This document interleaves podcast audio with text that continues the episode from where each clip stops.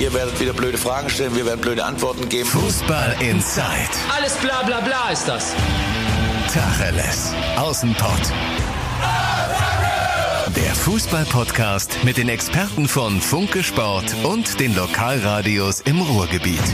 Fußball in Zeit, der gemeinsame Podcast vom Funke Sport und den Lokalradios im Ruhrgebiet. Heute mit Funke Sport Reporter Andi Ernst und mit meiner Wenigkeit Timo Düngen, der Mann vom Radio. Und dementsprechend stehe ich auch im Radiostudio. Andi ist mir zugeschaltet. Erstmal einen Abend, Andi. Ja, Dimo, hi, grüß dich. Ja, ja, ich, ich bin hier auf irgendeinem Autobahnparkplatz. Ich bin natürlich unterwegs in Sachen Schalke. Natürlich. Aber wie das manchmal so ist, als Reporter kann man jetzt nicht sagen, in welcher Mission genau. Äh, man führt ja auch das ein oder andere Hintergrundgespräch äh, und das ist dann auch mal mit Präsenz, auch in Corona-Zeiten.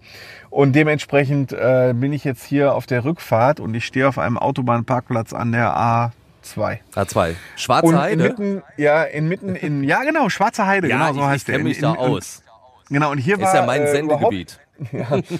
Und hier ist überhaupt kein Parkplatz frei, deswegen habe ich mich, ich habe so einen kleinen Smart äh, zwischen zwei riesen LKWs gestellt. Also falls es gleich irgendwann scheppert, ist einer von den LKW-Fahrern wach geworden. Nicht, dass du Und, da äh, hat mich, und hat, hat mich übersehen. Ja, okay. Ja, Reden wir also schnell, reden wir also schnell über Fußball und nicht über zerschmetternde LKW. ja gut, ich, ich, ich weiß gar nicht, ob wir da über Fußball reden, wenn wir über die deutsche Nationalmannschaft reden. Und zerschmettern ist ja eigentlich auch ein gutes Stichwort.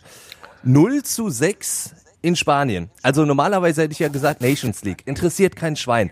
Hätte Deutschland da 2-0 verloren, hättest du gesagt, ja, pff, Turnier, dann echt vollkommen an allen vorbeigeht. Aber wenn du 0 zu 6 verlierst, so sang- und klanglos, ohne Gegenwehr, ohne Körpersprache, dann tut das schon weh, ne?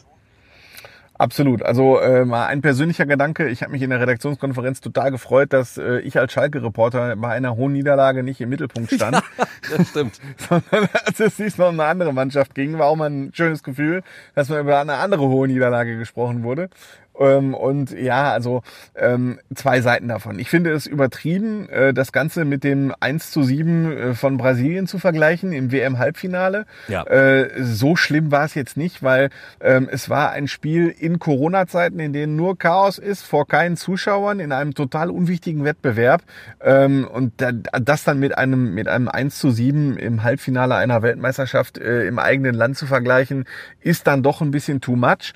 Äh, was allerdings nicht too much ist, ist die Kritik an dieser Mannschaft, die Kritik an der Struktur, die Joachim Löw in all den Jahren erschaffen hat, äh, die Kritik daran, was sich nach 2018 nicht zwingend verbessert hat nach der verpatzten Weltmeisterschaft und natürlich dann nicht nur sportlich die Kritik am Produkt Nationalmannschaft, die jetzt sogar gegen Horst Lichter verliert, also äh, was TV-Quoten angeht. Und dementsprechend ähm, gibt es ganz viel, über das man bei der Nationalmannschaft äh, kritisch nachdenken muss. Allerdings muss man dabei auch immer die Kontenance bewahren und äh, nicht äh, zu tief ins ähm, Beleidigungskästchen greifen. Ja gut, Beleidigungskästchen ist ja generell eigentlich die falsche Wahl, aber äh, ich hörte so ein bisschen raus, also du würdest jetzt Yogi Löw vielleicht nicht unbedingt in Frage stellen. Also ich, ich bin ganz ehrlich, ich habe ich hab ihn schon, also 2018 wäre für mich der Zeitpunkt gewesen, wo er gesagt hätte, er hätte sagen müssen, äh, pass auf, ich, ich gehe, ich trete zurück. Dann nach den ersten Spielen, wo der Umbruch ja nicht eingeleitet wurde, hat er nochmal den sch- entscheidenden Schritt für mich verpasst. Gut, und dementsprechend hat sich nicht so viel verändert. Also ich bin da Ähm, nicht mehr das, so das der ganz große Freund. Timo, das sind zwei verschiedene Sachen. Ähm, ich finde auch, dass man nach der WM 2018 energischer darüber hätte nachdenken müssen, ob es jetzt nicht nach zwölf Jahren Zeit für was Neues ist. Ja. Ähm, so, weil da schon, glaube ich, so ein bisschen absehbar war, dass die deutschen äh, Fußballfans der Nationalmannschaft etwas überdrüssig sind. Äh, und ich bin jetzt nicht ganz so unkritisch, was Joachim Löw angeht. Er hat schon eine Menge dazu beigetragen, dass äh, dieses, wie, wie hat's Bierhoff ausgedrückt, äh, dass das Lagerfeuer der Nation, dass die Nationalmannschaft eben nicht mehr das Lagerfeuer der Nation ist. Da hat ähm, auch Joachim Löw mit seiner Art, die Mannschaft aufzustellen, mit seiner Art, äh, mit seiner Rhetorik rüberzubringen, wie die Mannschaft spielt, ähm, dieses häufig Gleichgültige Ja. gegenüber Kritikern, dieses häufig Gleichgültige, so dieses über allen Dingen stehen, ähm, das mag vielleicht mal ganz passend gewesen sein, aber jetzt in einer Krise, in einer sportlichen Krise, ähm, hätte er sich auch ein bisschen mehr bewegen müssen. Warum ich akut nicht diesem Reflex verfalle, Yogi raus, äh, was sehr viele machen. Mich hat zum Beispiel sehr überrascht, äh, die geschätzten Kollegen vom Kicker haben eine Umfrage gemacht, wie wir das alle gemacht haben, ne, soll Joachim Löw Trainer bleiben oder nicht. Ja. Ähm, und beim Kicker haben äh, 180.000 Leute mitgemacht äh, und da waren 94 Prozent äh, gegen Joachim Löw. Also diese Wucht überrascht mich dann schon ein wenig. Ähm, aber ich würde die Frage stellen, Wer soll es machen? Wer soll's denn, Ja. wer soll's denn machen? Das, Das- ist die das ist große, die das große ist die Frage. große Frage. Ja.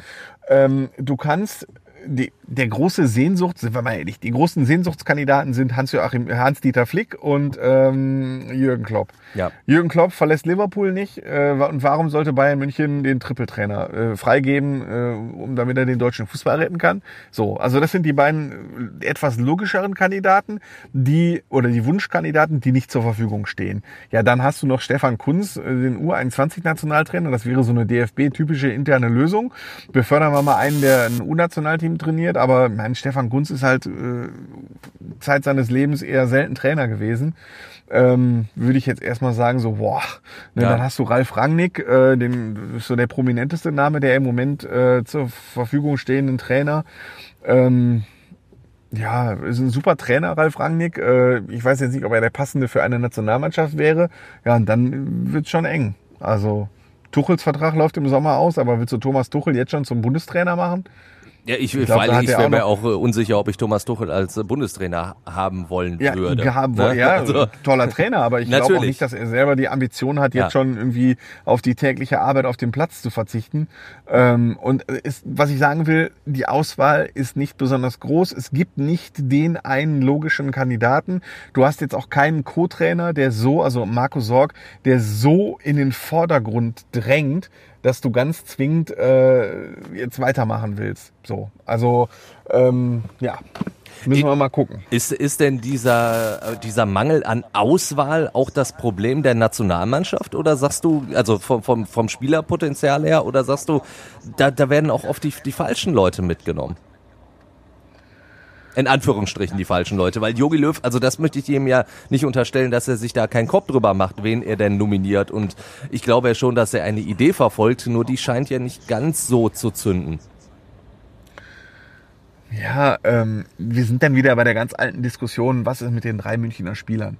Äh, mit den, jetzt sage ich schon drei Münchner Spielern. Und der eine ist mittlerweile. Dortmunder, ja. Mit äh, zwei plus eins. Ja. Ähm, also natürlich fand ich es etwas über, also ich konnte nachvollziehen, warum Joachim Löw das gemacht hat. Allerdings äh, hätte ich es rhetorisch etwas anders verkauft. Ja. Ich hätte gesagt, so, wir suchen, versuchen jetzt erstmal so einen kleinen, ähm, so einen kleinen Break.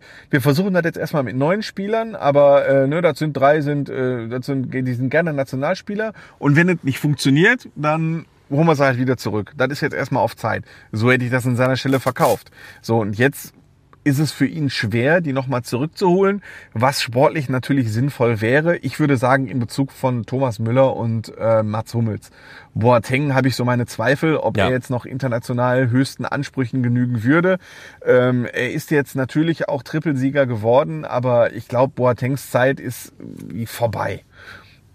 Ja. Würde ich jetzt mal so sagen. Würde- würde ich auch so Müller, sehen, das ja. finde ich immer ganz spannend. Äh, Das sieht man ja bei den Geisterspielen äh, ganz, ganz genau, wenn man da mitkriegt, was auf dem Platz so abgeht. Äh, Und er wird ja auch ganz oft Radio Müller genannt. Weil Thomas Müller redet 90 Minuten ununterbrochen auf dem Platz und auch das ist ganz wichtig für eine Mannschaft, dass da einer ist, der führt, äh, ne, der, der die Mitspieler mitreißen kann und sportlich hat er ja auch nochmal seinen, seinen äh, fünften bis achten Frühling.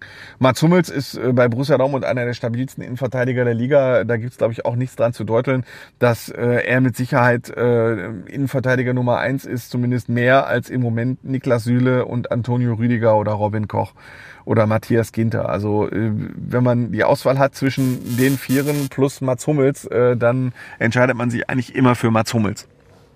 Würde ich jetzt mal so sagen. Ja, äh, das, ist natürlich genau das, was man Jogi Löw so ein bisschen ankreiden kann. Also ich fand auch generell diesen, diesen Schuss vom Bug an, an die drei damals fand ich auch in Ordnung. Das war, konntest du zu dem Zeitpunkt auch noch leistungsmäßig ja sogar vollkommen belegen. Also da waren alle drei meilenweit von einer guten Form entfernt.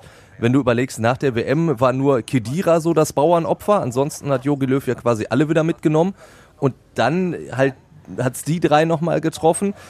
Aber das ist halt, bei, bei Jogi Löw hat man oft so ein bisschen das Gefühl, dass vieles so aus Prinzip gemacht wird und, und aus so einem Stück weit Sturheit und, und halt manchmal nicht mehr so unbedingt nach, nach Leistungskriterien. Also Kevin Volland, der hat sich jetzt zum Beispiel geäußert, der wurde jetzt 2016 das letzte Mal nominiert. Ich muss sagen, ich war jetzt auch nicht der Riesenfan von Kevin Volland, aber von den Werten her war er in den letzten Jahren schon immer einer mit der besten deutschen Stürmer und der hat überhaupt keine Rolle mehr gespielt. Und da hat er sich jetzt auch äh, bei seinem neuen Verein Monaco so ein bisschen drüber beschwert, dass er nie mehr für die Nationalmannschaft nominiert wurde. Und bei anderen hast du oft so das Gefühl, die konnten spielen, wie sie wollten, oder besser gesagt überhaupt nicht mehr spielen, die konnten auf der Tribüne sitzen. Und Jogi Löw hat die regelmäßig nominiert. Ja, ich kann schon verstehen, dass ein Trainer, äh, auch wenn es für die Spieler im Verein nicht besonders gut läuft, äh, sein Gerüst hat für seine Mannschaft äh, und nicht nur nach kompletter Tagesform entscheidet, aber natürlich äh, hat Joachim Löw da in letzter Zeit die ein oder andere nicht so besonders kluge Entscheidung getroffen. Ich erinnere an bei der WM, da hat Leroy Sané nicht, hat Leroy ja. Sané nicht mitgenommen. Also äh, allein das war ja schon äh, eine vorhersehbar falsche Entscheidung. Ja. Ähm, und äh, ihn hat zuletzt einfach das Glück verlassen. Äh, ich finde, die, die, die Abgesänge, die im Moment formuliert werden, das eine oder andere Mal in ihrer Sprache ein bisschen zu viel. Äh, manche, manches Mal auch etwas unfair. Ähm, das hat äh, Joachim Löw, der ja wirklich zweifelsohne große, große, große Verdienste im deutschen Fußballland nicht verdient. Aber in der Tat stimme ich zu, man sollte jetzt über seine Rolle ganz gut nachdenken, allerdings nicht voreilig ihn schmeißen, wenn man einfach keinen Ersatz hat. Und genau das ist das, was Oliver Bierhoff und auch Fritz Keller, glaube ich, in ihrer Rhetorik so rüberbringen wollten. Nein, Joachim Löw fliegt jetzt nicht raus, der bleibt unser Trainer. Aber mein Gott, bis zur nächsten Länderspielpause, die ist Ende März. Da haben sie noch genug Zeit, ähm, sich zusammenzusetzen. Und wenn sie dann in München am Flughafenterminal in zehn Minuten zusammensitzen und beschließen, Yogi bleibt Trainer, ähm, also da sind wir mal gespannt, wie das im Januar oder Februar aussieht. Nicht, dass ich jetzt sage, Yogi fliegt dann raus, sondern äh, ich kann mir schon vorstellen, so wie sie ticken, so wie die drei ticken, dass sie jetzt noch mal ein paar Nächte drüber schlafen, dass sie sich das Spiel noch mal angucken, dass sie alles genau analysieren und sich dann ganz in Ruhe im Januar mal in einer Tagung zusammensetzen und dann entscheiden, ist das jetzt noch sinnvoll, das, was wir tun, oder müssen wir Veränderungen vornehmen, vielleicht sogar auch auf der Trainerposition, auch wenn ein EM-Jahr ansteht? Äh, und da bin ich halt mal gespannt, was diese Prozesse der, der Analyse ergeben. Was sicherlich nicht passieren darf, äh, ist, dass Juri Löw jetzt bleibt und die nächsten Länderspiele sind, glaube ich, im März. Ja. Äh, die gehen dann auch zweimal 0 zu 4 verloren. Das wäre dann natürlich schlecht. Gut, dann lass uns jetzt einen Haken hinter die Nationalmannschaft machen, weil es, es wird ja auch wieder so Fußball gespielt mit unseren Ruhrgebietsvereinen und da hast du ich weiß ja nicht unbewusst oder vielleicht auch bewusst, du wirfst mir die Bälle ja gerne mal so für eine Überleitung zu aber so zusammensetzen, Anfang nächsten Jahres über die Trainerposition sprechen, sind wir zwangsläufig bei Borussia Dortmund. Denn heute war Hauptversammlung der Aktionäre und da hat Hans-Joachim Watzke angekündigt, dass man sich so im Februar mit Lucien Favre nochmal zusammensetzen möchte, weil der Vertrag läuft ja aus. Und es gab nicht wenige, die rausgehört haben, so, ach ja, der Favre, der kriegt wohl einen neuen Vertrag. Ja, also auch das äh, ist halt Rhetorik, Folklore, Bundes, das ist, also ich sage gerne das Wort in diesem Podcast, das geht den Hörern wahrscheinlich schon auf den Sack, weil ich irgendwie in jedem Podcast irgendwann einmal sage, das Wort Bundesliga-Folklore.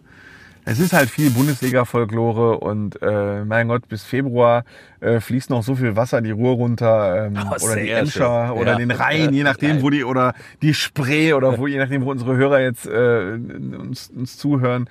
Ähm, was Hans-Joachim Watzke jetzt sagt äh, und was im Februar dann ist, hängt ganz viel von den Ergebnissen zwischendrin ab. Stell dir vor, Borussia Dortmund fliegt in der zweiten Runde aus dem Pokal, verliert bis dahin von acht Spielen sechs und scheitert in der Champions League. Äh, dann werden sie mit Sicherheit im Februar nicht über eine Vertragsverlängerung reden.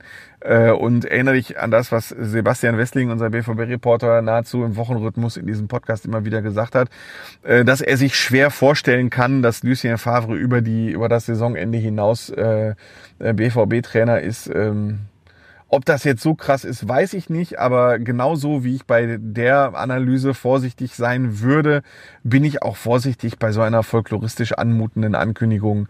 Ähm, Februar sprechen wir über einen neuen Vertrag. Ja, bis dahin sind noch, ich habe jetzt mit Erschrecken festgestellt, wie viele Schalke-Spiele noch allein bis zur Winterpause sind. Ja, das sind noch Ähm, einige, so, die wir äh, miterleben Das sind sieben, die haben allein vor der, in der Woche vor der Winterpause drei Heimspiele innerhalb von sechs Tagen. Ja. Da, da kann ich ja eigentlich ein Hotelzimmer in Gelsenkirchen nehmen. Äh, Aber gut, geht da nicht um Schalke, geht um Dortmund. Ähm, Und die Dortmunder haben dazu noch Champions League. Ja. Das heißt, die haben bis Februar bestimmt noch 10, 15 Spiele. Und äh, meinetwegen, wenn sie bis dahin alle 15 Spiele mit drei Toren Unterschied gewinnen und Tabellenführer sind mit 12 Punkten Vorsprung, natürlich redest du dann mit Lucien Favre, weil er dann die richtigen Schlüsse gezogen hat, weil er dann die Mannschaft zum Erfolg geführt hat, alles gut. Ähm, aber im Moment würde ich immer noch bei der Analyse bleiben, bleib mal locker. so, Ja, warten wir was- erst mal was ab. ich- Äh, das ist so ein, ja, Was ich da ganz interessant fand, war die Begründung auch von Watzke, dass er gesagt hat, so ja mein Gott, der ist halt zweimal Vizemeister geworden, immer hinter der besten Mannschaft der Welt. Also das klang so ein bisschen, die Bayern sind ja nie, erstmal nicht zu erreichen, da war doch gut, wenn wir Vizemeister werden. Zeitgleich hat er aber auch gesagt, die nächste Meisterschaft, die wird kommen. Also irgendwann mal. ja, Ne? Auch Äh, da ich sind wir wieder beim Thema Folklore. ja, äh, ich kann mich erinnern ähm, an eine äh, Jahreshauptversammlung. Man merkt, ich bin halt mit Schalke ein bisschen bewanderter als mit dem BVB. An eine Jahreshauptversammlung, als Horst Held noch Manager war. Und Horst Held sagte, ähm, ja, wir wollen die Voraussetzungen schaffen für eine neuerliche deutsche Meisterschaft. Da war jetzt nicht irgendwie Applaus oder so, sondern da war betretenes Schweigen in der Arena. Und da sagte er so, ich bin genauso erstaunt über das, was ich gesagt habe, wie ihr. Das war sensationell. Äh, Kann ich mich noch super dran erinnern, ja. Ähm, Und ja, was waren das Klammer damals auf, noch für äh, erfolgreiche Zeiten unter Horst Held, so rückblickend? Absolut. Ne? Also das ist auch der Hammer. du, das ist, mein Gott, das sind, äh, was war das heute, eine Aktionärsversammlung? Ich komme Genau. ganz durcheinander. Mitglieder, bei der Mitgliederversammlung haben sie verschoben wegen Corona. Ja, ja, ja, jetzt, jetzt bin ich wieder drin.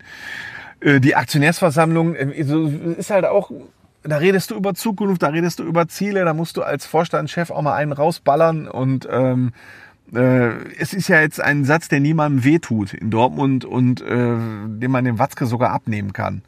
Ja, natürlich, wenn sie so weitermachen, können sie irgendwann mal deutscher Meister werden. So, weiß ich, wenn äh, das Thema, ich leg dir jetzt wieder einen hin. Ja, ich ähm, bin wenn, gespannt. Was ist, wenn, wenn Mukoko, der ist jetzt 16, äh, herzlichen Glückwunsch, äh, Ja. der kann jetzt spielen.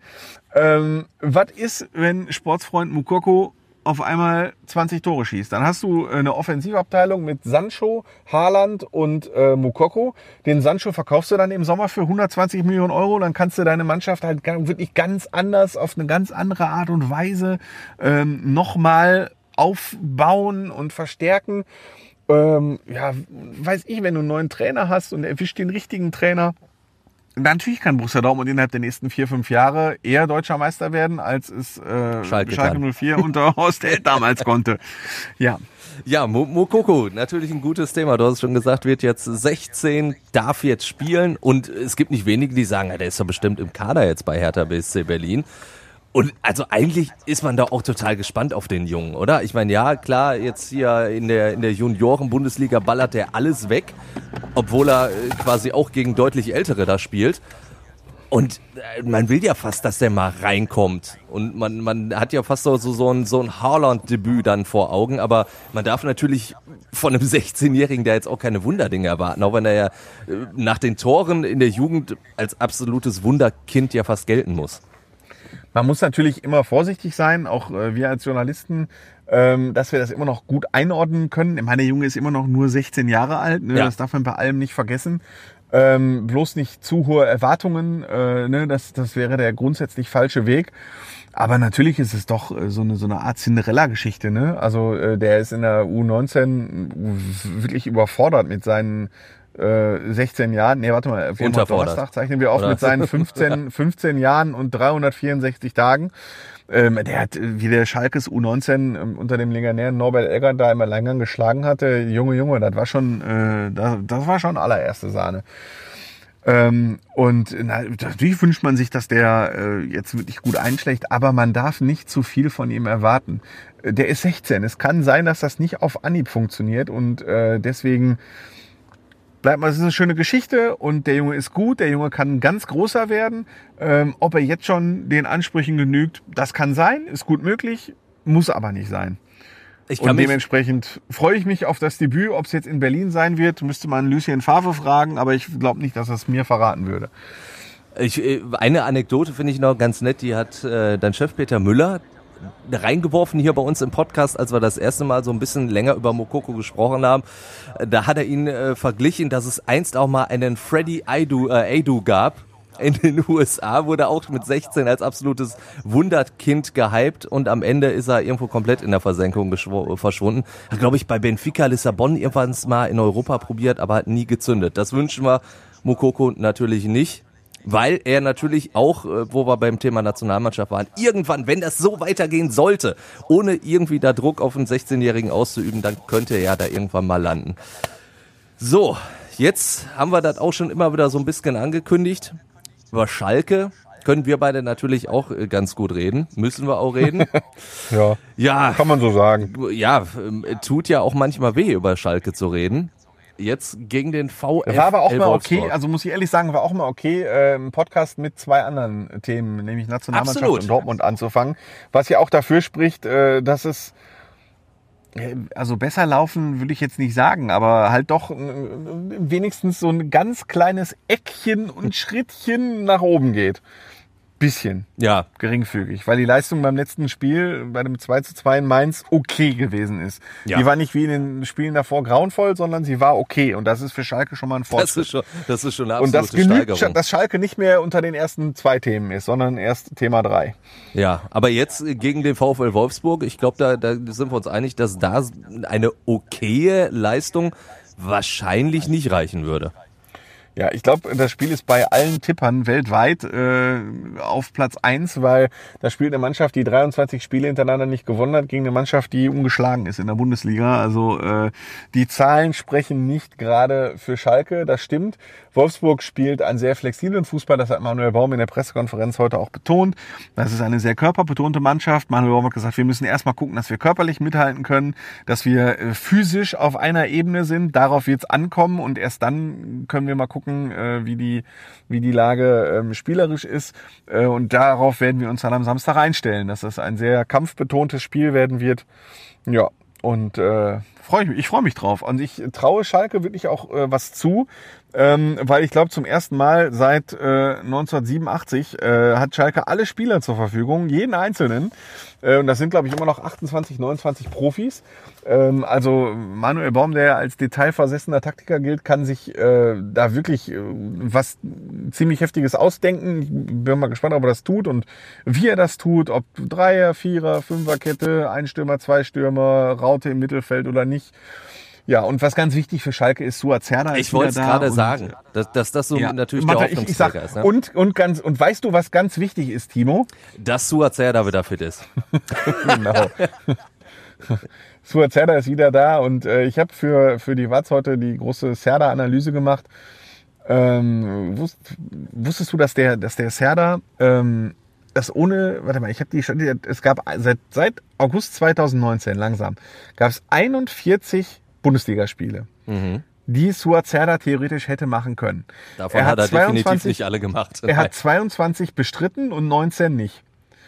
Die 22, die er gemacht hat, äh, hat Schalke neun Siege, sechs Unentschieden, sieben Niederlagen. Und die, die er nicht bestritten hat, kein Spiel gewonnen. ja die gut, 19 das Spiele, die Suat Zerda nicht da war, hat Schalke alle nicht gewonnen. Ähm, was ja dafür spricht, dass er keine so unwichtige Rolle für diese Mannschaft hat. Und obwohl er nur 22 dieser 41 Spiele bestritten hat, ist er in diesem Zeitraum immer noch der beste Torschütze als Mittelfeldspieler. Also es gibt ganz viele Gründe, warum Suat Zerda für Schalke eine ganz, ganz große Bedeutung hat. Er ist einfach der beste Spieler. ja. Äh, so Amina Ried hat andere Stärken, der ist technisch vielleicht ein Stück besser, aber Suat Serdar ist der kompletteste und wichtigste und beste Spieler, den Schalke hat. Und wenn Suat Serdar fit ist, steht auch einfach eine ganz andere Mannschaft auf dem Platz. Der macht Schalke besser. Und darauf hofft natürlich auch Manuel Baum, ähm, dass er auch Suat diesmal länger durchhält als 25 Minuten. Genau, das wäre das, was gemacht. ich nämlich Genau. einwerfen wollte. Ob man jetzt Ja, genau. wirklich Also das Suazer war- direkt gegen Wolfsburg bringt und du denkst so, ah, haben wir schon zweimal schlechte Erfahrungen gemacht in dieser Saison mit. Genau, und das wird auch die Frage an ihn selber sein, ob er selber auch gehemmter dann in dieses Spiel geht, weil damit wäre auch keinem geholfen.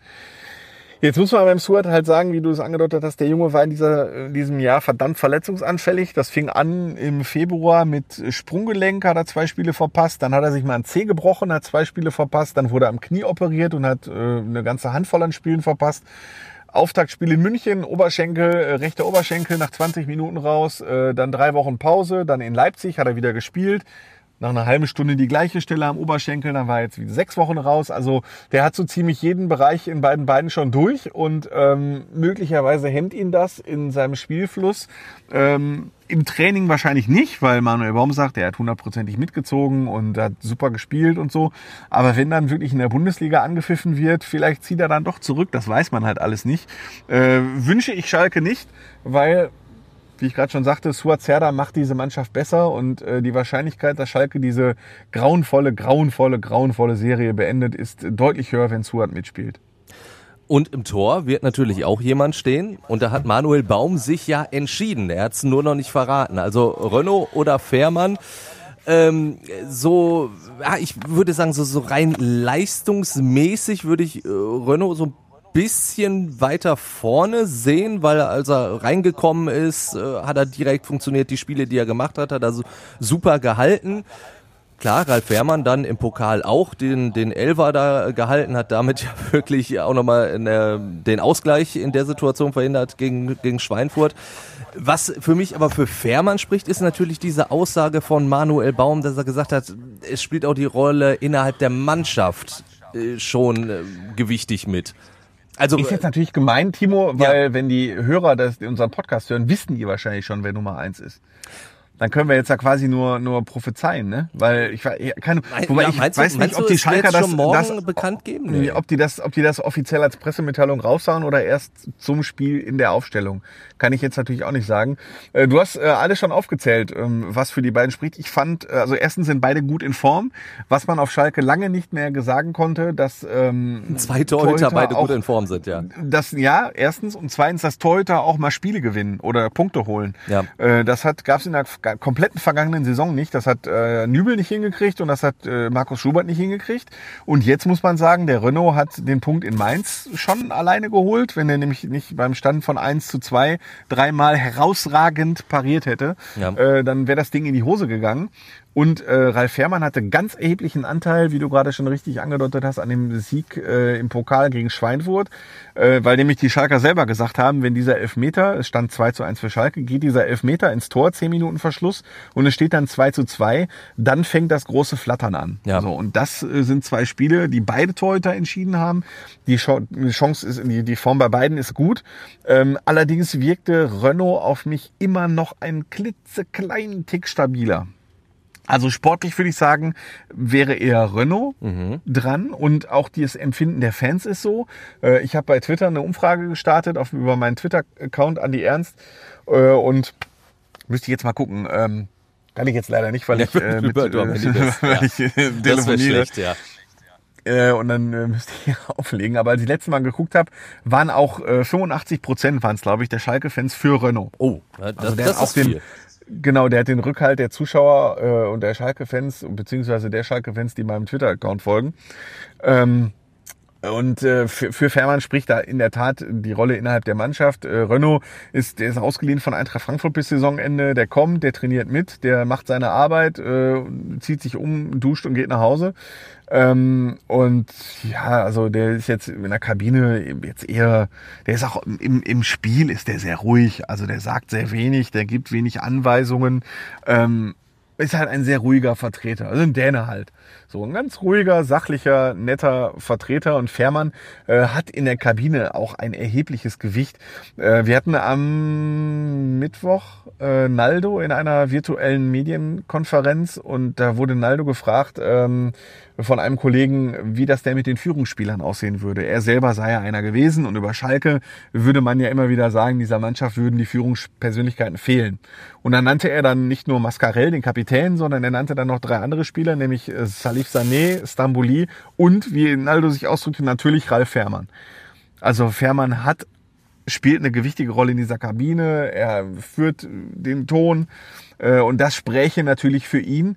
Ich würde aber prophezeien, dass trotzdem Renault spielt, weil es ist wichtiger, wer sportlich stabiler ist und nicht wer in der Kabine die größere Rolle spielt. Ja, also. Aber ist jetzt nur meine, meine Meinung. Kann natürlich auch sein, dass, dass Sie, liebe Hörer, oder du, lieber Hörer, mich jetzt auslachst, weil Fährmann die Nummer eins geworden ist. Dann äh, ist das natürlich äh, völlig zu Recht, aber. Ja, aller, aller spätestens am Samstag, ich sag mal so, ja, 14:45 werden wir es ja wissen, ne, wenn dann der, der Aufstellungsbogen kommt gegen den VfL Ja. Wolfsburg. Also Bist du eigentlich da, Samstag? Ich, oder? ich bin da, ich bin da. Ich äh, werde stark. das Spiel Fußball kommentieren. Vor ja, natürlich. Also da werden wir dann äh, nächste Woche auch wieder viel, viel erzählen können, auf jeden Fall. So. Schalke haben wir auch dann abgehakt. Der Verein, mit dem du dich beruflich am meisten beschäftigst. Und ich sag's ja immer wieder, dein Herz schlägt ja schon so ein bisschen für den VfL Bochum. Da haben wir in den letzten Wochen immer so erzählt, so, ah ja komm, da, da, vielleicht geht da sowas. Und äh, dann haben wir schon das erste Mal so, so Aufstiegskampf in, in den Mund genommen. Ja, und dann äh, gab es erstmal wieder eine Niederlage, einen Dämpfer. Jetzt geht's zum HSV. Kann das wieder so ein Vorteil sein, dass da der VfL Bochum endlich jetzt nicht unbedingt so unter Druck steht, sage ich mal, sondern dass alle sagen, ja mein Gott, wenn du da einen Punkt holst oder so, ist das ja eigentlich ganz okay. Timo, der VfL ist so eine große Wundertüte. ähm, man ist ja auch, Ja. man ist ja auch im Kollegenkreis äh, so der eine, äh, so, also ich, ich sehe jetzt nicht so viele Spiele im Moment, weil Schalke mich halt absolut herfordert. Ja. Ähm, und da kann man ja noch schon mal, schon mal träumen. Und die Kollegen, die da näher dran sind, äh, da kriegt man dann direkt Anrufe und Nachrichten so, hey, bist du bescheuert, wie kannst du denn sowas in den Mund nehmen? Die Mannschaft gibt das aktuell überhaupt nicht her. Und äh, da habe ich mich dann ein bisschen halt nochmal, man, man gerät dann ja auch ins, ins äh, Reden und so, ne? Und die spielen halt nicht gut. Und die haben auch, als die auf Platz zwei standen, nicht gut gespielt. Und die Kollegen, die ganz nah dran sind, die haben gesagt, das 0 zu 2 gegen Kräuter Fürth hat sie einfach zu keiner Zeit überrascht. Das war komplett absehbar, dass das in die Hose geht, weil die Mannschaft, äh, weil der halt schlechten Fußball spielt, die Mannschaft sehr viel Glück hatte bisher, äh, weil Thomas Reis die ein oder andere nicht ganz so glückliche äh, Personalentscheidung getroffen hat, weil so ein bisschen die Leidenschaft fehlt. Äh, und das war schon fast ein vernichtendes Urteil über die Ich- ich wollt's grad Zwischenbilanz, sagen. Wo ich dann Also- nur gesagt habe, ey, Leute, bleibt mal locker, der VfL ist Tabellenzweiter gewesen nach sechs Spielen. Also dann kann ja nicht alles schlecht gewesen sein. Da ist sich der Bochumer jetzt mal unter uns, hört ja keiner zu, ähm, dem Schalker sehr ähnlich. So, wenn man gewinnt, dann ist man direkt aufgestiegen, so wie der Schalker nach einem Sieg direkt in der Champions League ist. Und nach einer Niederlage ist wirklich alles katastrophal. Ein ganzen, schlecht. ganzen Verein Alles. in eine Tonne so. Dann kann man ja. den ganzen Verein in Schutt und Asche legen. Und so ein bisschen äh, ist das jetzt auch in Bochum. Ähm, natürlich ist der VfL beim HSV ganz, ganz krasser Außenseiter. Ähm, ich glaube, der HSV wird äh, souverän und mit äh, relativ deutlichem Vorsprung aufsteigen. Kann man auch nie wissen, ob der HSV nicht in der Rückrunde wieder einbricht. Wir sprechen aber immerhin gut. vom HSV. Ne? Äh, wir, wir sprechen immerhin vom HSV. Ähm, aber wenn eine Mannschaft da schon überraschen kann, dann sicherlich Bochum, weil äh, zu einer Wundertüte, wenn man als Mannschaft eine Wundertüte ist, gehört ja auch dazu, dass man einfach mal einen raushaut. Und äh, die Mannschaft des VfL ist so besetzt, dass sie mit Sicherheit in Hamburg 5-0 verlieren kann. Die kann aber auch 3-1 gewinnen.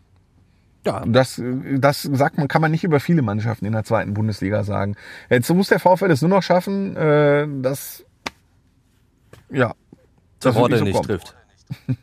Ja, Und, da, Terodde. und das, ja, ja. das, das wird natürlich schwierig. Ne? Da, da, auch, eine, auch noch eine kleine Anekdote. Ich hatte da mit einem Freund vor der Saison gesprochen, der HSV-Fan ist und der dann auch so, ach, da holen die den Terodde. Und ich sag, ey, zweite Liga, der wird da alles wieder wegballern. Für die erste Liga reicht das nicht, aber in der zweiten Liga ist das ein Bombenmann. Gut, da äh, sieht man dann, dass ich dann vielleicht doch, äh, es war keine gewagte These, aber ähm, dass sie dann genauso stimmt. Wäre natürlich absolut bitter, wenn der jetzt Terodde absolut perfekter Zweitligaspieler. Ja. Zum wievielten Mal wird der aufsteigen? Da mit Köln, Stuttgart, HSV, das wäre der dritte Aufstieg, ne? Ja. Und zusätzlich mit Bochum ist er nicht aufgestiegen, war aber, aber Torschützenkönig. Genau. Ja. Also Nur bei welchem Verein, und jetzt pass auf, Ja, ja, oh, Bei welchem Verein äh, war Simon Terodde auch und hat aber nicht geknipst? Er hat geknipst, allerdings damals in der zweiten Mannschaft vom MSV. Also er hat ja zusammen mit Sascha Mölders, das war das Sturmduo, das muss man sich mal vorstellen. Großartig. Darunter, Sascha Mölders, dahinter Simon ein äh, Mirko das hätte Boland. der MSV jetzt gerne. Ja, das hätte der MSV jetzt gerne, ja, absolut. Sind wir beim Thema. Der MSV offensiv leider, leider ziemlich schwach. Äh, ein 0 zu 0 wurde jetzt auch schon als, als Erfolg gefeiert gegen den Hallischen FC, zumindest vom neuen Trainer Gino Litieri. Was ich von der Personalie halte, habe ich, glaube ich, letzte Woche sehr, sehr äh, offensiv dargestellt. Da möchte Timo ich Düngen völlig, Timo Düngen völlig außer sich. Ja. Ich war nicht, ich war nicht dein Gesprächspartner, aber ich habe es mit sehr viel Freude gehört und habe äh, mich ein bisschen geärgert, dass ich nicht dein Gesprächspartner war, weil ähm, ja, also ich muss sagen, ich äh, komme ja, äh, das weiß der Hörer ja vielleicht nicht aus dem Mülheim und äh, bin groß geworden, ähm, quasi zehn Minuten mit dem Fahrrad vom Wedau-Stadion entfernt, vom alten. Äh, das heißt, wenn der MSV damals nicht Oberliga Nordrhein gespielt hätte, wäre ich möglicherweise MSV-Fan geworden, aber dafür war der MSV Dein in Leben wäre deutlich Kindheit schwerer einfach, geworden, Einfach mir. zu schlecht. Ja. ja. Ähm, und äh, damals äh, der war der ranghöchste Revierverein in der Tat der VfL Bochum, weil Dortmund äh, war auf der Schwelle zur zweiten Liga, Schalke war zweite Liga. So ist auch zu erklären, warum ich damals zum VfL gekommen bin. Jetzt habe ich was Persönliches erzählt, da wollte ich gar nicht drauf hinaus. Jedenfalls kenne ich immer noch ganz viele, ganz, ganz viele Duisburger äh, im Umfeld, weil in Mülheim gibt's halt auch sehr viele MSV-Fans. Und äh, denen ging es genauso wie dir. Also ich habe wirklich keinen gesprochen, der die Verpflichtung von Lethierry verstanden hat. Keinen einzigen. Und was, was mich da so, so ein bisschen schockiert, ist, dass das beim MSV keiner so geahnt hat. Also das hat Ingo Wald, der Präsident, jetzt auch nochmal im Interview gesagt. Also er hat gesagt, also von dieser Wucht dieser Reaktion sind wir schon überrascht. Und da muss ich mir nur sagen, äh, was, was haben die sich denn gedacht? Also, ne, ich, ich habe ja wirklich da schon letzte Woche offengelegt, dass Gino Lettieri auch jetzt nicht unbedingt im Guten und als Everybody's Darling gegangen ist und dann, dann läuft es nicht und du willst irgendwie einen, einen Aufbruch starten, eine neue Situation schaffen, vielleicht nochmal so eine gewisse Euphorie durch den Trainerwechsel und dann holst du Gino Lettieri. Gut. Ist jetzt so, wie es ist. Die werden ihn jetzt nicht so, direkt ist so, wie es rausschmeißen. ist. ne? Wir Genau. hoffen, wir hoffen, genau, wir hoffen, dass es irgendwie dem MSV gelingt, nochmal die Kurve zu kriegen. Dass es nicht in Richtung erste drei Plätze geht, kann man, glaube ich, jetzt schon vorhersehen. Erstmal Ja. geht es darum, aus den letzten vier Ringen da rauszukommen. Absolut. Und äh, das Spiel Freitag, es ist Freitag, glaube ich, gegen Ferl. Genau, es ist morgen schon gegen Ne? Ist Ferl, ja. dementsprechend äh, ein nicht ganz so unwichtiges. Ja, das, das, das ist ein ganz, ganz wichtiges Spiel und da hoffe ich natürlich, dass der MSV irgendwie mal die Puste für zweimal 45 Minuten hat, weil das ist wirklich das ganz, ganz große Problem, dass man jetzt auch sieht, dass er auch äh, Interimstrainer Marvin Comper und jetzt ja wieder Co-Trainer ähm, so angesprochen hat nach dem nach der Niederlage bei Türkgücü München, dass er gesagt hat, ey, uns fehlten die Körner und das war jetzt gegen Halle auch so. Die erste Halbzeit habe ich noch gedacht, jo, das das könnte was geben. Ich hatte richtig Spaß beim Kommentieren, aber ja, dann die zweite Halbzeit, da konntest du einfach nur froh sein, dass Terence Boyd das Privatduell gegen Leo Weinkauf haushoch verloren hat und der Boyd wirklich alles hinterher verballert hat. Das, war ein sehr, sehr glückliches 0 zu 0 gegen den Hallischen FC. Geht Oh. aufwärts, hoffentlich. Ja, ich, ich hoffe es, zumal äh, die das vielleicht auch noch so, so ganz nebenbei die, die finanzielle Lage ja weiterhin auch nicht so dolle ist.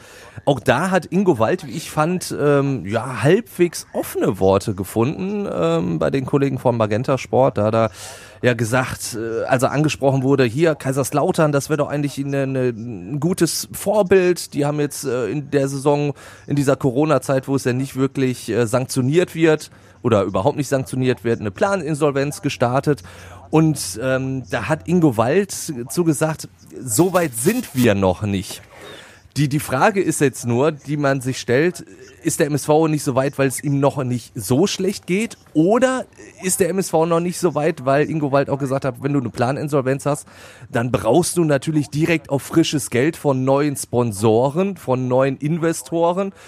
Und ob der MSV da noch nicht so weit ist, dass man da jemanden in der Hinterhand hat. Also es soll wohl Ja, also, also soweit ich geben, das ne? weiß, du brauchst halt so eine, so eine positive Fortführungsprognose. Genau. Ja. Und ähm, ja, da braucht muss der und die, da muss die muss der MSV halt gut begründen, ne?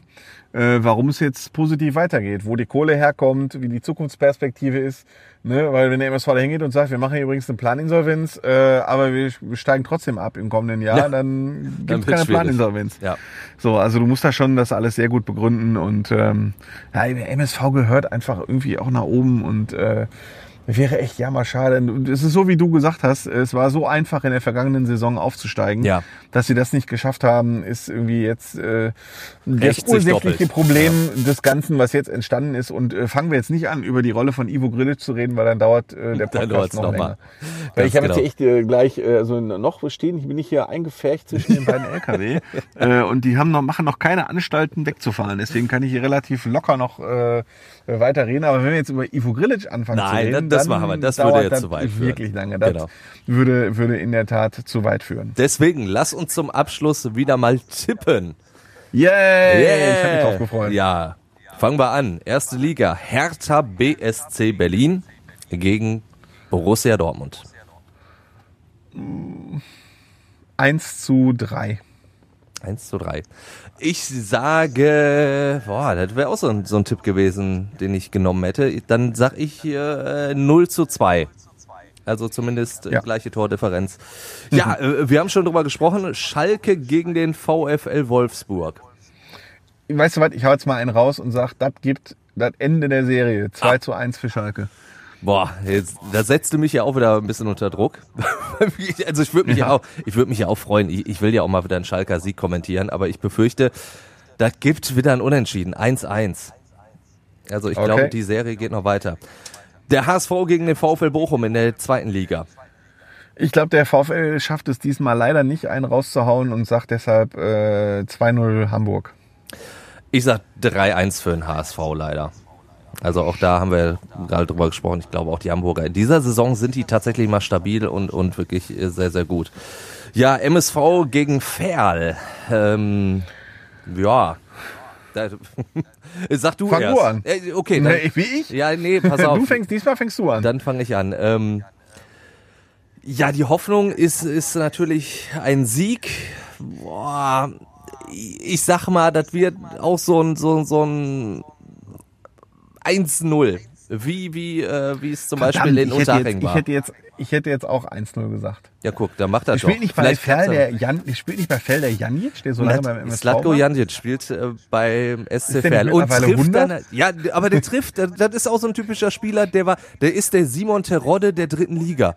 Für die dritte Liga ist Slatko Janjic ein Bombenmann. Sobald er eine Liga drüber spielt, ist er halt viel zu langsam. Also gedanklich, körperlich funktioniert das nicht, aber in der dritten Liga, der weiß, wo das Tor steht. Und, Okay, und also schießt Janic, also 1 zu 0 geht's nicht aus, weil Janic gegen seinen Ex-Club trifft. Wie Peter So, Sliskovic das halten wir jetzt, so, also, das ja, halten wir jetzt schon mal fest. Also Ferl schießt ein, aber ich sag da mal, Duisburg schießt zwei und tippe 2-1 MSV. Sehr schön, würde mich freuen. Dann machen wir zum Schluss natürlich noch die Regionalliga. Ja, gerne. Da haben wir den VfB Homberg gegen den Tabellenführer gegen Rot-Weiß Essen. Ja, klare Sache, 0 zu 4. Also auch da, RWE spielt ja in dieser Saison äh, wirklich konstant. Ja, Und äh, da wäre natürlich auch zu hoffen, dass das was wird. komm, ich, ich, ich, bin, ich bin jetzt mal äh, lokalpatriotisch, auch wenn es äh, die falsche Rheinseite ist für mich. Aber der VfB Homberg, der holt einen Punkt gegen Rot-Weiß Essen. Ich meine, die Homberger sind jetzt gar nicht so schlecht drauf. Letzten beiden Spiele gewonnen. Stimmt, ich war jetzt ganz schön, bei dem Tipp bin ich jetzt ganz schön unromantisch, ne? ja, Das ist ja schon. schon David, das ist schon extrem David, David ge- gegen Goliath Absolut. und äh, also da, treffen ja zwei Welten, Welten aufeinander. Das ist Wahnsinn. Ähm, deswegen, ich bleibe aber jetzt bei, ne, also ich nehme jetzt nichts zurück. ja, 0 komm, ich, 4. ich, ich, mach, ich, Ich mach bin jetzt 1 unromantisch. zu 1. Ja, Ich, okay. ich bin, keine Ahnung, äh, sehr fantasievoll. Ähm, ja, zu guter Letzt Rot-Weiß Oberhausen gegen äh, Rot-Weiß Aalen. Das ist so ein Spiel, was, was man früher noch in der zweiten Liga äh, hatte, jetzt dann halt vierte Liga. Ja, das klingt Rot-Weiß Oberhausen gegen Rot-Weiß Allen. Ja, das klingt irgendwie so nach Alexander Ristic ist Ja. Trainer in Oberhausen Ja, genau. und, äh, und, und, und, Und Aalen noch Neururer ist. Trainer in, ist, ja, heißt noch LR und Neururer ist Trainer in Aalen und hat äh, Harald Spörl verpflichtet und, äh, und Rot-Weiß Oberhausen mit äh, Daniel Tschuka und Achim Weber im Sturm und so. So klingt das, ne, Ja, oder? absolut, absolut. Ja. Habe ich wirklich auch genau, genau diese Bilder hatte ich auch vor Augen, als ich äh, diese Partei, ja, Partie und Paarung gelesen habe, ja. Ähm, und deswegen sage ich, gibt auch ein ganz munteres Spektakel. 3 zu 2 für RWO. Dann, ich, ich schließe mich an beim munteren Spektakel, sage aber ein 2 zu 2. So. Wir haben wir eigentlich jemals damit angefangen, die Tipps auch hinterher auszuwerten? Ich glaube nicht, ne? Ähm, äh, der Kollege Johannes Hoppe, der macht das. Also der hat schon schon ein paar Mal, ich glaube, ich hoffe, äh, dass das so stimmt, was er mir mal gesagt hat, dass er so eine Statistik führen möchte und dass wir die dann am Ende der Saison auch wirklich auf den Tisch hauen. Hat er mir gar nicht gesagt. Ja, guck. Dieser kleine. Ganove. Ja. Ah, ja, gut, gut. Dann werde ich ihn nächste Mal damit konfrontieren, on air, Ja, wenn ich ihn dran habe. so machen wir das. Ja. Gut, okay, Andi, dann- war ein Fest. Äh, Ich kachel dann mal weiter über die A2 nach Hause. Sehr schön. Denkt dran, äh, ne, ab äh, Kreuz Oberhausen West ist dann nur noch 120 angesagt. Aber ich weiß ja nicht, was dein Smart so bringt. Ein bisschen mehr, aber äh, ich muss gleich noch ein paar Telefonate machen, da bleibe ich eher auf der rechten Spur. Sehr. Freisprecheinrichtung, muss Ja, ich ja auch natürlich, sagen. Ne? natürlich. Ja, natürlich. Ist ja ganz Ja. richtig. Gut, Andi, dann, Weil mit Penny in der Hand kostet, das, dann oh, weißt das, du das kostet, kostet sehr, sehr viel, ja. Musste, musste ich auch schon mal bezahlen. Ist aber lange, lange her. Ich nicht, meine Frau. Ja. Gut. ja, gut. Anderes Das- Thema. das würde Äh, liebe Hörer, vielen Dank, äh, wo immer ihr uns auch zugehört habt. Äh, also mir macht's mit dem Timo immer Spaß. Ich hoffe, euch auch. Ja, das hoffe ich da auch. Andi, dann alles Gute, bis Samstag und euch da draußen bis nächste Woche. Ciao, ciao. Jo, aloha. Ihr werdet wieder blöde Fragen stellen, wir werden blöde Antworten geben. Fußball Inside. Alles bla bla bla ist das. Tacheles. Außenpott. Der Fußball-Podcast mit den Experten von Funke Sport und den Lokalradios im Ruhrgebiet.